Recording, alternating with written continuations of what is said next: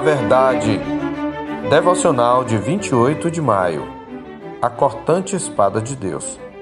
Porque a palavra de Deus é viva e eficaz e mais cortante do que qualquer espada de dois gumes e penetra até ao ponto de dividir alma e espírito, juntas e medulas, e é apta para discernir os pensamentos e propósitos do coração.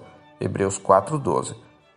Há duas grandes ênfases que se destacam nos quatro primeiros capítulos da Epístola aos Hebreus e que brilham praticamente com igual fulgor. A primeira é a glória, supremacia e suficiência da pessoa divina humana de Jesus Cristo em nossa salvação, que, aliás, dominará toda a epístola. Ele é a palavra encarnada de Deus. A segunda é a glória, supremacia e suficiência da palavra de Deus escrita, que dá testemunho do seu Filho. Esta palavra divina percorre toda a epístola como a autoridade na qual o autor se firma, na medida em que cita trechos da Escritura em sua argumentação. Tanto o modo como o autor se utiliza dos textos bíblicos, como suas declarações diretas acerca da Escritura, evidenciam o alto apreço que ele tem por elas. Em nosso texto, somos lembrados de quatro qualidades da Escritura que devem motivar em nós igual apreço. Em primeiro lugar, ela tem origem divina. Ele a chama de Palavra de Deus. Na verdade, ele diz que ela é a palavra do Pai, pela qual ele falou aos pais no capítulo 1, verso 1, e testemunhou acerca do seu Filho, no capítulo 1, versos 5 e 13.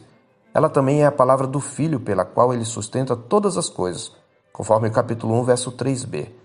E ainda a voz do Espírito Santo, que a confirmou com sinais e prodígios, conforme o capítulo 2, verso 4, e que nos adverte para não endurecermos o coração ao ouvi-la, no capítulo 3, versos 7, 8 e 15. Como palavra de Deus, ela se mantém firme e sólida como uma rocha na qual podemos nos apoiar, de maneira que se cumpre tanto nos que a desobedecem quanto nos que creem. Ou seja, de uma forma ou de outra, a veracidade da palavra é sempre vindicada em segundo lugar, a palavra de Deus é viva. Quando lemos a Escritura ou ouvimos sua exposição, não estamos lidando com uma letra morta, mas com um organismo vivo e perfeito em cada um dos seus estágios. Em terceiro lugar, a palavra de Deus é eficaz, isto é, ela é poderosa, efetiva, produzindo sempre o fim que apraz a Deus, como ele mesmo declarou: Assim será a palavra que sair da minha boca. Não voltará para mim vazia, mas fará o que me apraz e prosperará naquilo para que a designei, em Isaías 55:11. A eficácia da palavra é sempre vindicada, quer pela salvação dos que creem, quer pelo juízo sobre os incrédulos. Finalmente, a palavra de Deus é profética e perscrutadora. É neste sentido que o autor declara que ela é mais cortante do que qualquer espada de dois gumes e penetra até o ponto de dividir alma e espírito, juntas e medulas, e é apta para discernir os pensamentos e propósitos do coração. Comentando sobre este texto, Anthony Hickman observa que no coração a atitude básica do homem para com Deus é determinada seja de fé ou de incredulidade, de obediência ou de rebelião. E a Escritura julga essas atitudes. Escrevendo aos Coríntios, Paulo ressaltou que se nos julgássemos a nós mesmos, não seríamos julgados, em 1 Coríntios 11, 31.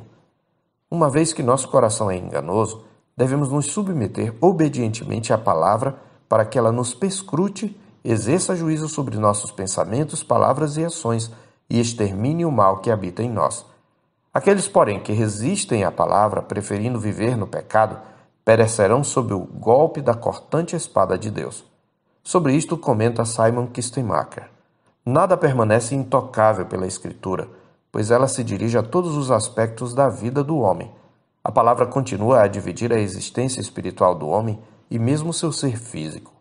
Todos os recessos do corpo e da alma, incluindo os pensamentos e atitudes, enfrentam o corte afiado da espada divisória de Deus. Enquanto os pensamentos do homem permanecem escondidos do olho examinador de seu vizinho, a palavra de Deus os descobre. A palavra de Deus é chamada de juiz dos pensamentos e intenções do homem. O Senhor mesmo declarou por boca de Jeremias: Porque eu velo sobre a minha palavra para a cumprir. Em Jeremias 1, 12b. Citando novamente Kistemacher, Deus tem o poder supremo sobre as suas criaturas. Aqueles que se recusam a escutar sua palavra enfrentam julgamento e morte, enquanto aqueles que obedecem a ela entram no descanso de Deus e têm vida eterna. Que ninguém despreze a palavra falada e escrita, que ninguém a ignore, que ninguém se oponha a ela deliberadamente. Esta palavra corta e divide, assim como o bisturi de um cirurgião descobre os mais delicados nervos do corpo humano. A palavra mesma nos lembra: e não há criatura que não seja manifesta na sua presença. Pelo contrário, todas as coisas estão descobertas e patentes aos olhos daquele a quem temos de prestar contas. Eu sou o pastor Marcos Augusto, pastor da Terceira Igreja Presbiteriana de Boa Vista, em Roraima. Tenha um bom dia na paz do Senhor Jesus.